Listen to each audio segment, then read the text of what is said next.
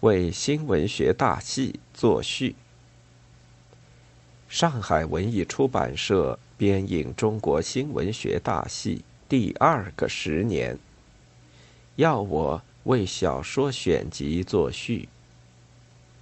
我认为，给中国现代文学的发展做总结是一件好事，但我并不是适当的作序人。三十年代出版的大戏第一个十年，有三卷小说选集。三位编选人，鲁迅、茅盾、郑伯奇，都写了导言。他们的导言给我们树立了榜样。新编的大戏中，小说选集共有七卷。却只用一篇序文。我没有精力，也没有时间重读当时的许多作品，对入选的作家做出符合实际的评价，也写不出那样精彩的导言。何况我又是一个病人，我一再推辞，都得不到谅解。编者说。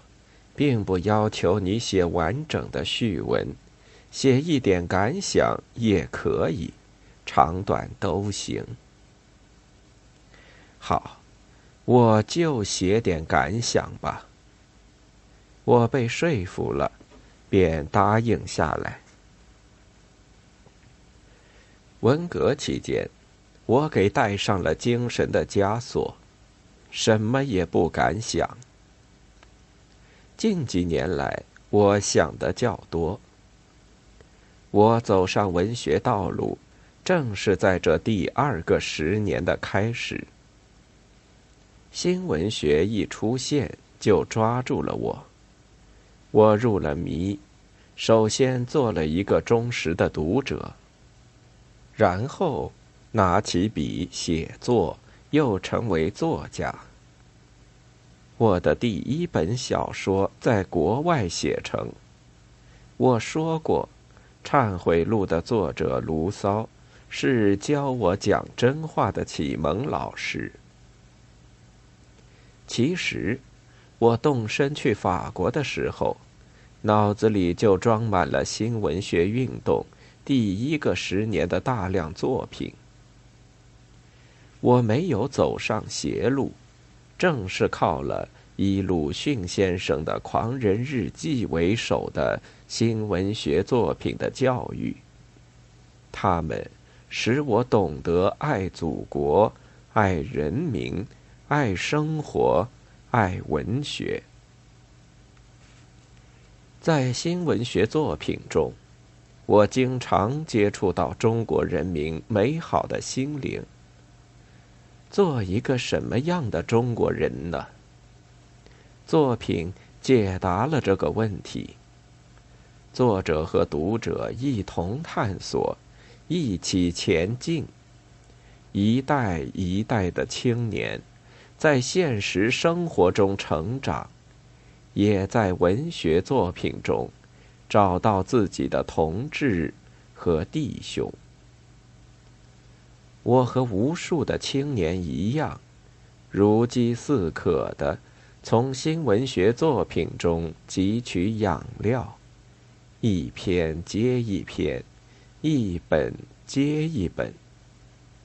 他们像一盏长明灯，照亮了我的心，让我不断的看到理想的光辉。尽管。我在生活中遇到困难，受到挫折，走过弯路。可是，从新文学作品中，我一直受到鼓励，得到安慰。我始终热爱生活，从未失去斗争的勇气。我们的新文学，是散播火种的文学。我从他得到温暖，也把火传给别人。在几十年的文学生活中，我作为学生，不曾离开老师们走过的道路。我们的新闻学是集体的事业，它有它的传统。正如鲁迅先生所说，作者们每作一篇都是有所为而发，是在用改革社会的器械。新文学就是讲真话的文学。过去也有说假话的作家，但只是极少数。而且，也如鲁迅先生所说，他们创造的不过一个傀儡。人物的降生，也就是死亡。为人生的艺术，为社会改革的文学，我国新文学。就是沿着这条道路发展壮大的。对这几十年的成绩，应该有人出来做一番总结了。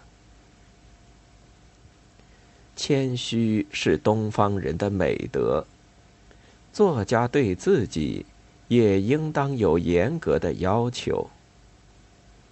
文革期间，我每星期写一篇思想汇报。骂自己一辈子白吃干饭，放毒害人。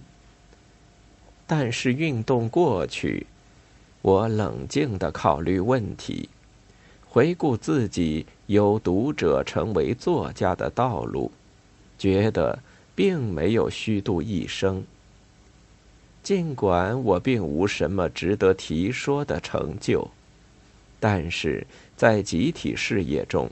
我也曾献出小块的砖瓦。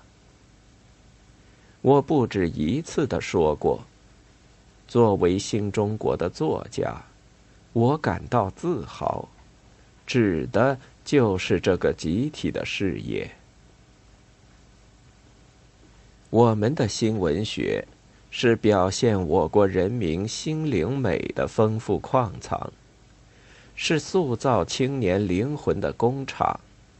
是培养革命战士的学校。我亲眼看见大批青年在抗战初期，不顾危险，不怕困难，奔赴革命圣地。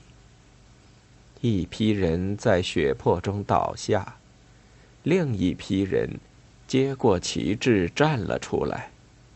革命思想传播的那样快。新文学也有不小的功劳。我和同代的青年一样，并不是生下来就相信光明必然驱散黑暗，真理一定战胜谎言。我本来是一个头脑简单的孩子，又在私塾里。读惯了宣扬孔孟之道的四书五经，可是不少的文学作品，让我在死气沉沉的旧社会中，呼吸到新鲜空气，在潜移默化中改造了我的灵魂，使我敢于拿起笔攻击旧社会、旧制度。我自己冲出了封建大家庭，我的作品也鼓舞了不少同命运的读者奔向光明，奔向革命。我边写边学，在那十年中间，我每天收到读者们从远近地区寄来的亲切热情的信函，向我倾吐他们的理想。愿望、困难和痛苦，掏给我他们的真诚的心。这些信也是我的力量的源泉。后来由于种种的原因，我和读者们渐渐疏远，我接触文学作品的时间越来越少，更不用说深入生活。我的创作力也逐渐减弱。有一个时期，几乎什么也写不出来。然而，新文学的事业甩开了我，一直大步前进。以上是我的一点感想。作为序文，也许不适当，但感想毕竟是感想，而且它还是我几十年阅读和写作的经验的总结。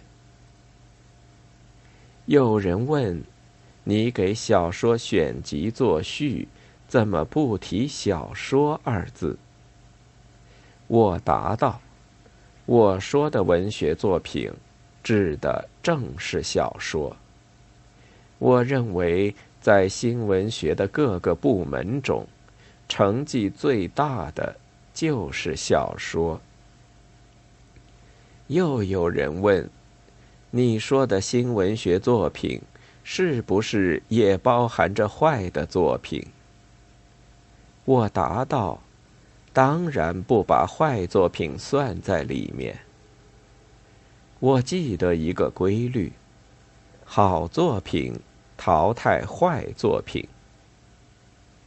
坏的作品即使风行一时，也不会流传久远，很快就会被读者忘记。